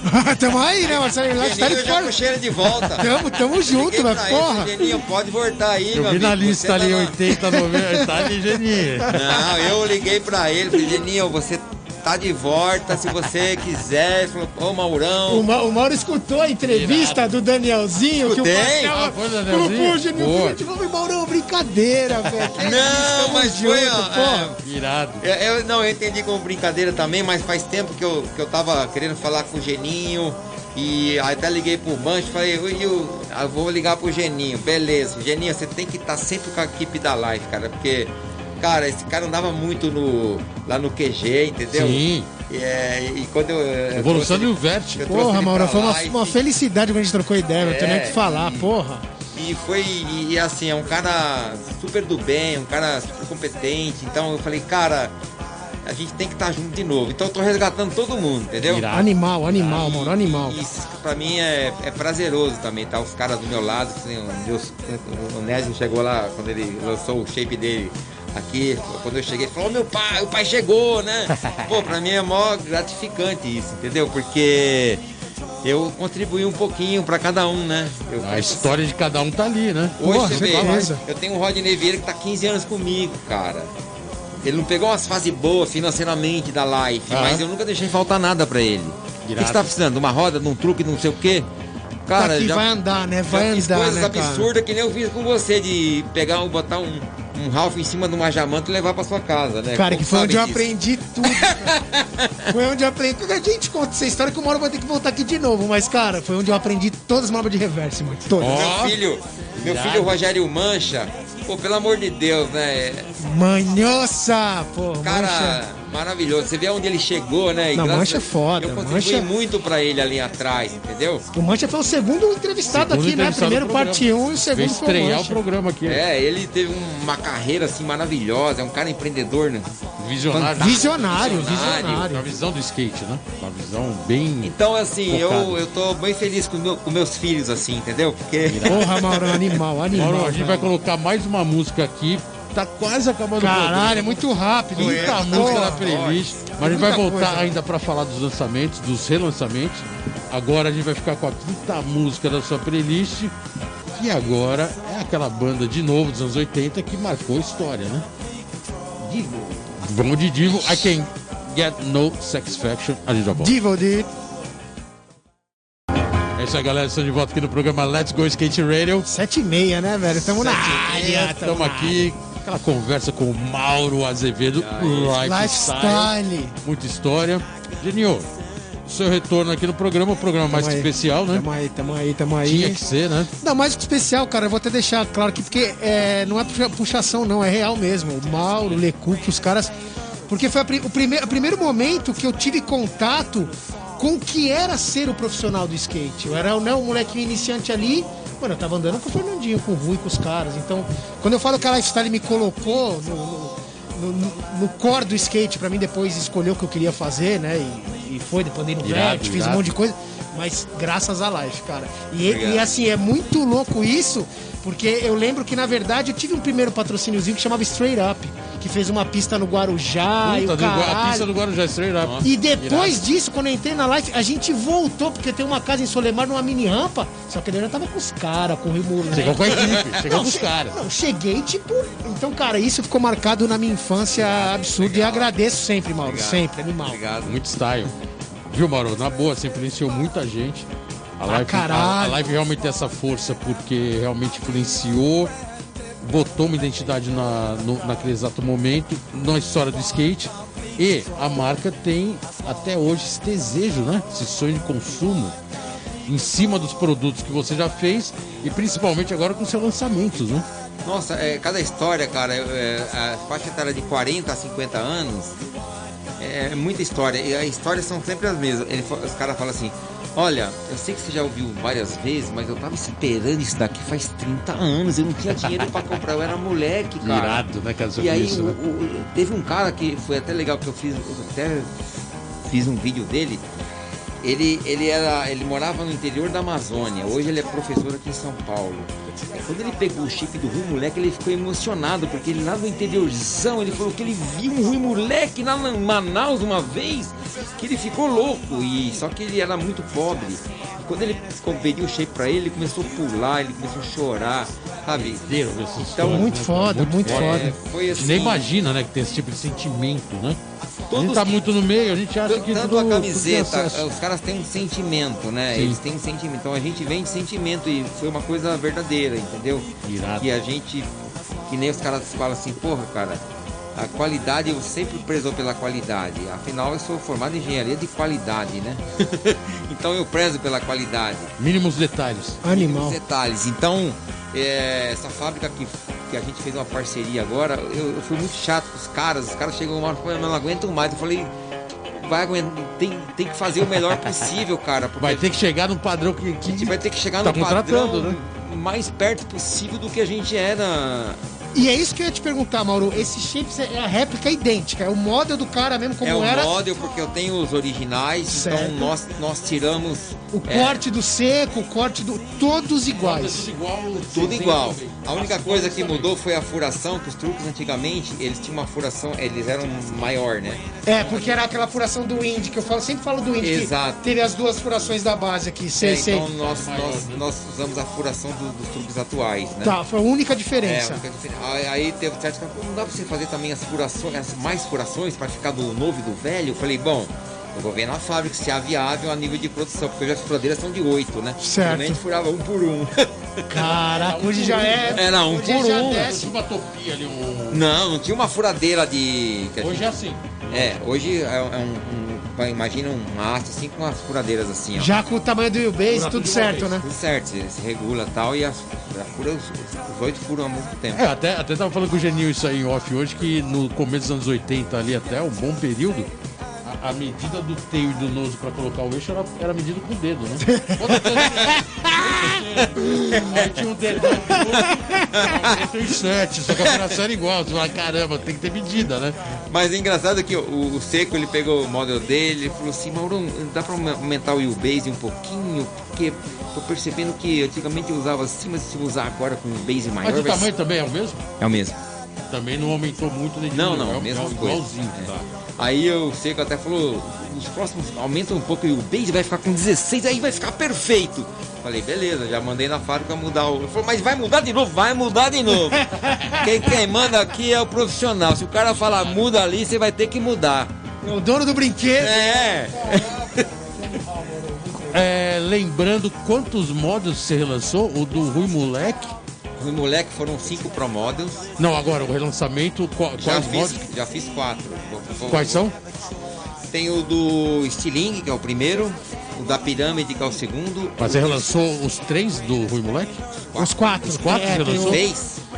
Achei que era só um de cada Tanto um. que o Rui é o que mais ganha Achei que era só uma né? versão eu de- sei como o Rui está ganhando. Eu falei, também lançou cinco promos, só, lançou- só fez um seco. Aí só tem um, lógico. É, a- na verdade do seco eu lancei dois, mas ainda Tá. não relancei o segundo, né? Certo. Tá, tá desenhando. Do Rui já saiu os quatro. Já saiu os quatro, vai sair o quinto agora. Aí uma pergunta, o do Rui, o primeiro do Stiling, é o desenho do Lecoq ou não? Desenho do Lecoq foi o do Stiling e o da Pirâmide. Daniel Bork e do Fernandinho do Morcego. O Daniel Burke o primeiro, não o segundo, né? Primeiro, o segundo já foi Billy Argel. É, que aquele segundo também é... O shape, o, o primeiro model do Rui Moleque, ele é, é o original, lá da época, produzido na época. Ele é raro? Ele é o mais raro porque poucas pessoas têm ele. Foi o primeirão, É. quase vendeu, vendeu e quebrou, quebrou, não teve relançamento. Não, tem Poucos tem no mercado. caras que tem colecionadores que eu conheço. que é Sério? Só dois? Só dois. E o, e o Pablo, que é um professor de Osasco. Mas qual o estado do shape? Zerado ou não? É, O do, do Tadashi tá zerado. Hein? Zerado é foda, hein? Zerado, Mauro. Não, engraçado que são. é, vai, o do Stiling, nós fizemos uma. Porque a gente demorava um ano pra mudar o, shape, né? Aí o Rui pegou e mudou o model, né? Então o Tadashi tem um model e o, e o Pablo tem outro model. então o Rui tem dois modos com o mesmo desenho. Isso é muito Mesmo da desenho, hora, velho. Caralho. Ele começou bem Hammerhead, depois ele foi mudando, cara. É quando eu fui lançar, eu não lembrava mais. Aí eu falei, Caramba, qual, ô, Rui, qual que eu lanço agora? O, o mais moderno do Tadashi ou do Pablo, o mais. Não, lanço do Pablo, que é mais antigo. Falei, beleza. E o É, mais é o legal- primeirão, né, porra? E o mais legal disso tudo é porque hoje tem um mercado paralelo funcionando aí, não só aqui no Brasil como fora. No Brasil um pouco menos, mas tem shapes muito antigos, originais, vale uma grana, né? É, o vale da Não época. é assim, vale shape nem de 300, 400, 500 reais. Não, Estamos é falando aí mil de reais, 3, 4, até 5 mil reais. É, eu já ouvi dizer em 5 também. De mil é 1.500 é a média que a galera pede aí. No eBay, é, talvez tenha alguma coisa nacional, tem muita coisa gringa e tem shapes lá, tipo, sei lá, o primeiro do Tony Alva. Ah, o- tem uns do Neo Blender que os caras, Blender, puta que 4 pariu, mil dólares, pô, estamos falando aí de 20 pau, um É, um- shape. é coisa absurda. É um mercado que há anos lá fora já existe, tem muito colecionador, né? Os shapes antigos. No Brasil também tem, não é tão grande, mas tem e vale uma grana, né? é, Eu fiquei assim. Fiquei besta de ver como que tem cara colecionador no Brasil. Eu não sabia que tinha tanto. Agora com esse, essas vendas que eu tô fazendo online, eu, eu, eu, fiquei surpreso. Eu juro por Deus, eu não sabia que tinha tanta gente assim. Pô, Mauro, eu é, sou obrigado a falar sobre isso, mas assim, é, é, o, é o atual momento né, que ele tá passando. Pandemia, quarentena, lojas fechadas, mercado travado. Ah, você mesmo está colocando aqui que vende o, esses shapes de mão em mão. Sim. Não foi pra loja, não tá, Não. vai. Tá só, nem online tá ainda, você tá, Não. tá abrindo seu e-commerce, né? Exato. Nós já estamos com os e-commerce prontos, é que eu segurei também. Tá segurando. Você acha que essa é a nova tendência mundial e não vou nem expandir tanto. No skate essa é uma nova tendência vender só online? Você acha que vai chegar a esse ponto? Cara, é isso, Isso aí. como seu feeling comercial. Então, eu já tinha estudado, lido matérias há anos atrás, que até apareceu uma cena legal do o cara fez um vídeo assim, dos, dos prédios explodindo, caindo no chão, as lojas morrendo e vindo a internet, entendeu? Poxa, tá na sua Tá quase casa, isso, você dá né? dois cliques, você faz uma venda, cara, só. Entendeu? Então, quem não se adaptar vai morrer. E onde está a dificuldade para isso efetivar melhor? O Brasil é difícil, né? Para variar, você comprar nos Estados Unidos chega mais rápido que você comprando aqui no Brasil. É isso? Aqui o correio entra em greve, às vezes não tem, é- custa caro. É, é um trâmite não tão prático assim, né? É, mas já, já tem outros concorrentes do correio que estão evoluindo muito. Funciona. A UPS tá aí também já, né? Tem algumas. Tem algumas. É, eu já, já não sei lhe dizer. Mas já tem vários concorrentes que eu já estou aprendendo também. Então, na verdade, a gente está se preparando para o futuro, né? É uma, é uma nova. E, e eu, eu te juro por Deus, hoje em dia você tem tudo na mão, né? Tudo, tudo, tudo, tudo, Você tudo. tem mídia, você tem a venda on- online, você tem. Quem não quer trabalhar que não vai ganhar É dinheiro. quem não tem ideia. E o. Você tem ideia? E aí nesse futuro não tão distante, pelo que a gente tá vendo, já é até presente, né? Já é atual. Já tá aqui a realidade, né? O que, que vai acontecer com as skate shops? As, as board Cara, shops, a- né? Não as vou nem skate falar. shop também estão se adaptando ao online. Tanto que nessas quarentenas estavam vendendo online. Né? Sim. Entendeu? Não vai deixar de ter, lógico, a venda física, né? Mas a venda online vai agregar mais ainda a venda. Eu- eu- engraçado que eu passava uns dois anos atrás nas lojas, cara lá de braços cruzados, esperando cliente na porta. Eu Falei, cara, você não tem que esperar cliente na porta. Você tem que ficar clicando aqui, cliente vir aqui na sua porta ou você vender online. Então é, é- são pessoas que estão atrasadas no tempo, né? Não consegue se adaptar, né? Olhar uma Exatamente. mudança que tá. Mas vai ser atropelado. Não tem É porque jeito. na pandemia, cara, o negócio assim. Eu tive é, a oportunidade de andar porque tem pista particular do brother, vai, vai lá andar na RG e tal. Aham. Mas se eu precisasse do equipamento, ah, puta, mano, quebrou meu chip, eu não tenho como ir buscar em lugar nenhum. Mano, entrava nessas porra, Mercado Livre, o que for. No outro dia eu tava em casa, velho. Chega. Chega, você monta e vai andar.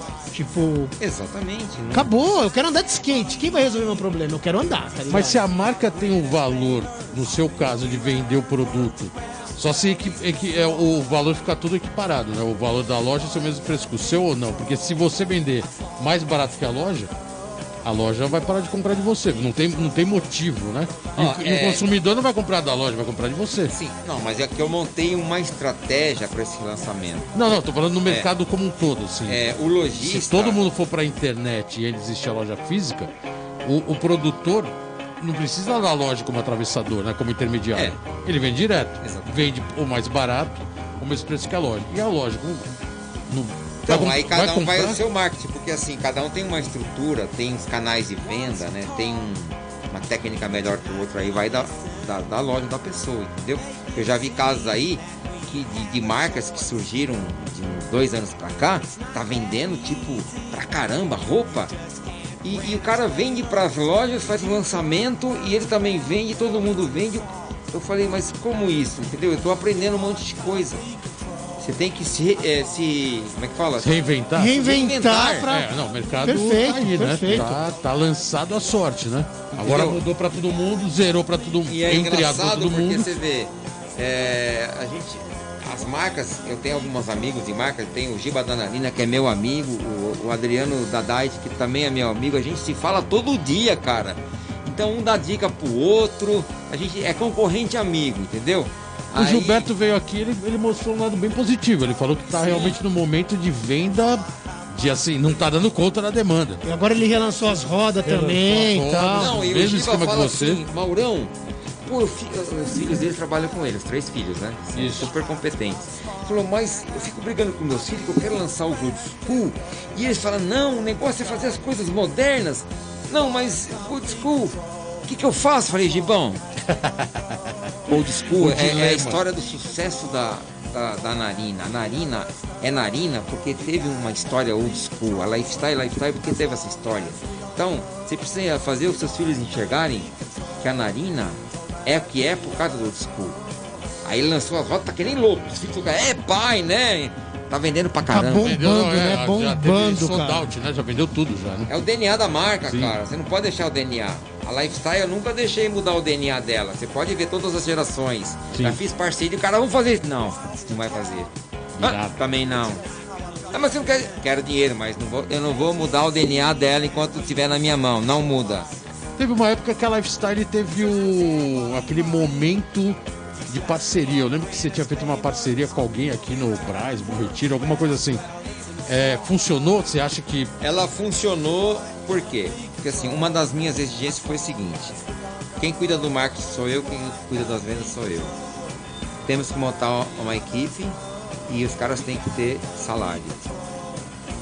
E funcionou. Só terminou porque acabou o contrato, aí a família separou lá a sociedade e o cara foi muito meu parceiro na época e nós formamos uma equipe maravilhosa. O Rogério Mancha foi pra, pra Tampa naquela época que ele ganhou um best Quando foi isso? Foi em dois. no, é, dois, peraí, dois, é, 99 e 2000, né? Ah, tá. Já Rogério quase, Mancha foi pra Tampa com Estamos falando quase 20, 20 o anos. dinheiro da Lifestyle. E foi aonde ele, meu, depois ele se jogou, entrou Depois- Stars e o caramba, e fez a Exatamente. carreira internacional dele, é verdade. Aí teve Fábio Castilho, que foi cria nossa lá, Sim. Glauber Marques, Claudomílio Dantas, Jorge Negrete, né? Até Cabralzinho na época eu patrocinei. Cabralzinho. É, teve- Depois da Sims? depois foi depois pra da. Sims. É, não, Ah, depois, depois da Sims, foi- né? É, Depois ele foi pra pra Sims. é. Depois ele foi pra Sims. Tá. Porque quando acabou o meu contrato lá, é, aí eu falei, galera, agora vocês vão ter que ver outras marcas. Aí eu só dei continuidade com alguns, né? Se tivesse venda de passe igual no futebol, ia estar Eu todo tava mundo. milionário, eu tava ia estar todo mundo. É um vai pra cá que vai pra saiu da Ang, foi pra Live, da Live foi pra Sims, da Sims foi pra Cush, da Cush. Ah, o próprio Bob Borquist, quando eu patrocinava ele, ele falou, Mauro, nós tem muita gente na equipe. Eu, eu tive uma oferta aí pra ganhar dois salários mínimos, mas depois eu volto. Até hoje ele não voltou. Olha, olha que nunca é tarde, hein? Bunny Quist, Bunny Nu- nunca, é tarde. Ó, vamos agora. Estamos colocando a sua última música da playlist. Como Pedrada, o programa hoje é especial, tem um, um, um aditivo, vamos dizer assim. Tem um chorinho, tem um, Tem um sexta chorinho. tem um chorinho Um chorinho. Geninho voltou hoje. Mauro Live com muita história. Então o Antena programa Zero. vai ter. O, o Antena Zero aí falou: Nota 10. vamos nessa que as histórias são Chiclé boas. falou, mano, chama. Va- Vamos pra sexta aqui, música. da- Presente, só qualidade aqui, hein? Irado. E aí vamos pra sexta música. Pedrada, né? Da Pedrada sua do playlist. Mauro. Que é, né? Aquele clássico. Aquele clássico, né? Dos anos 80. E vamos com California Borealis. E a, Kelly gente, e a gente já volta. É isso aí, galera. Estamos de volta aqui no programa. 7 e meia. Let's Go 7 e meia, Skate 7 e meia, Radio. 7 e meia. 7 e meia estendido. Pô, estendido ainda, mano. Vai ter que ter o 2 e o 3, cara, porque estão faltando muita coisa ainda. Estendido não, chorinho. Vou trazer os caras aqui, é o Rui Moleque, o Fernandinho. Nossa, vamos, vamos marcar isso. Pô, vamos trazer. Aí O Danielzinho já veio. Danielzinho. O Ari Batom já veio. Já veio vários da equipe Life, já veio, já vieram os Vamos reunir todo aqui. mundo. Vamos Trazer reunir todo todo mundo, vamos Pessoal trazer da aí. selva. Se você conseguir trazer o Beto Ordai aqui, a gente faz Ixi, mais duas Beto horas. Ordai é lenda, hein? Mas eu falo com ele todo dia. É só falar pra ele que é do lado da Roosevelt, cara, que é a casa dele, pô. É a casa dele. Ele morava aqui do lado. Beto Tinha que vir, Ordai. né? Mas Beto Ordai agora é um bunkerman. é um bunkerman. Mauro, a gente tá acabando o programa. Queria agradecer aí a sua presença. Valeu. É, Obrigado, Mauro. Parabenizar esse resgate que, porra, Bolota. há anos, né? Meio pensa. A gente também, que é do mercado, pensava muito nesse relançamento. É, como você falou, o momento certo é esse agora. E é isso aí que tem que ser feito. É, coloca pra galera como que consegue os shapes. Como que você tá trabalhando isso? É, hoje eu tô trabalhando mais na, na mídia social, né? A gente tá fazendo um trabalho lá que Qual que é a mídia?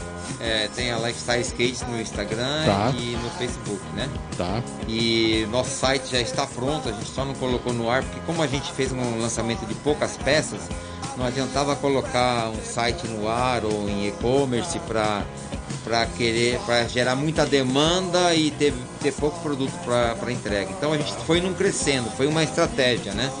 Porque está sendo uma venda meio até meio VIP assim, entendeu? Então a galera, eu tô conhecendo vários caras, já, já fiz várias amizades, caras de banda, caras de empresas de marketing, Irado. até delegado veio comprar comigo. Os fãs verdadeiros da Life, né? Que demais, cada cara. história, cara. É porque se parar pra pensar, muito skatista dos anos 80, que estamos falando aí de 30 e poucos anos atrás, hoje um deve ter sido, deve ter virado empresário bem sucedido, entrou num ramo, sei lá qual. Eu já vendi, pra você ter uma ideia, eu vendi pra Portugal, eu já vendi pra Bélgica, eu já vendi pra Inglaterra e pra Alemanha e Estados Unidos. Irado, Os caras globalização compram bombando. né? e eu mando pra parentes aqui. Entendeu? Pra você ter uma ideia como E eles- Agora, peraí, eu tenho eu tenho uma pergunta rápida antes de finalizar. Me fala o que, que é aquela foto que o Rui colocou lá no grupo, um shapezinho de primeira classe. O que, que é aquilo lá? O Rui colocou uma foto dos shapes na- na- no, banco do avião, assim, ó. Ah, aquele lá foi um fã da Life. É, o, o apelido dele é Lagatixa. O Lagatixa, ele, quando ele tinha 12 anos, ele morava em Goiânia. Aí, por uma causa de uma, de uma doença do pai dele, eles foram para os Estados Unidos fazer o tratamento e acabaram morando lá. Então, ele mora lá já há 30 anos. Então, ele sempre me chamava na mídia: quando é que você vai lançar? Quando é que você vai lançar? Eu falei. Calma, estamos desenvolvendo. E esse desenvolvimento demorou três anos. Ele- o ano passado ele falou assim: ó, eu tô indo pro Brasil para visitar minha família em Goiânia e eu não volto para os Estados Unidos Sem o shape shape. da Life. Você vai ter que dar. Eu falei, mas eu não tenho ainda, só tem essas três peças piloto. Eu falei, eu não quero saber, são meus. Faz o seguinte. Vai o piloto do avião e o piloto É, do shapes. isso foi em julho do ano passado. Ele falou assim, ó, faz o seguinte, eu vou pra Goiânia, depois eu paro em Cumbica, eu encontro com você lá. Aí eu fui no aeroporto com os três shapes. Imagina ali no saguão, quando ele pegou os três shapes, ele ficou pulando com os shapes, lá parecia um louco. E aí ele tirou essa foto no avião, lifestyle, viajando de primeira classe. Falei, mas pelo amor de Deus, você não me lança isso na mídia? Porque se você lançar, eu não vou ter pra vender. E aí, aí ele segurou. Ah, eu falei, porra. agora você pode lançar Agora à vontade. Aí Que manda hora, foto, né? E agora ele hora. falou assim, ó. Ó, depois da pandemia eu tô indo aí pra pegar os outros, hein? Falei, agora você pode vir com uma mala de dólar que vai ter. Aí Não, é bem isso, né, cara? É, é o É o sonho, é, é o sonho de consumo, o skate com essa, esse revival, né, cara? Irado. Mauro, agradecendo aqui sua presença. Obrigado. Programa Sem comentários, valeu, meu. Mauro. Brigadão mesmo, é, até nesse momento, ter vindo aqui nesse momento delicado, a gente aqui com máscara, mas. É, não tem jeito, parte. primeira vez que tô fazendo É programa de É o novo máscara. normal, né? É, mas tamo aí, tamo aí. Logo mais a gente tira, tendo uma vacina. Agradecer vocês que estão acompanhando aqui na Antena Zero, no YouTube, no Spotify. Rodrigo 55 Vídeo captando as imagens aí pra gente. Antena Zero colocando no ar. Chiclé dominando. Volta do Geninho Tamo hoje. aí, hein? Tamo o aí, Twitter, hein? O Twitter agora vai dar uma reduzida, mas tudo bem. Aí, É. né? Ó, pergunta, joga lá, hein, mano. Tem o Insta, Manda. tem o Face, tem tudo aí, velho. Participe e é isso. Agradecer aí todo mundo. A Vans que tá patrocinando a gente. Valeu. Semana que vem a gente volta, terminando o programa às 7h30. Valeu, brigadão, tamo junto. Skate na veia. Let's go! Valeu.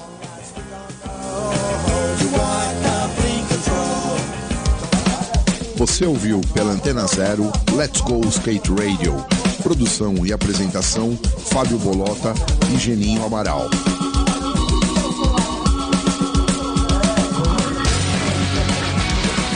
Let's go skate radio, skate radio, skate radio.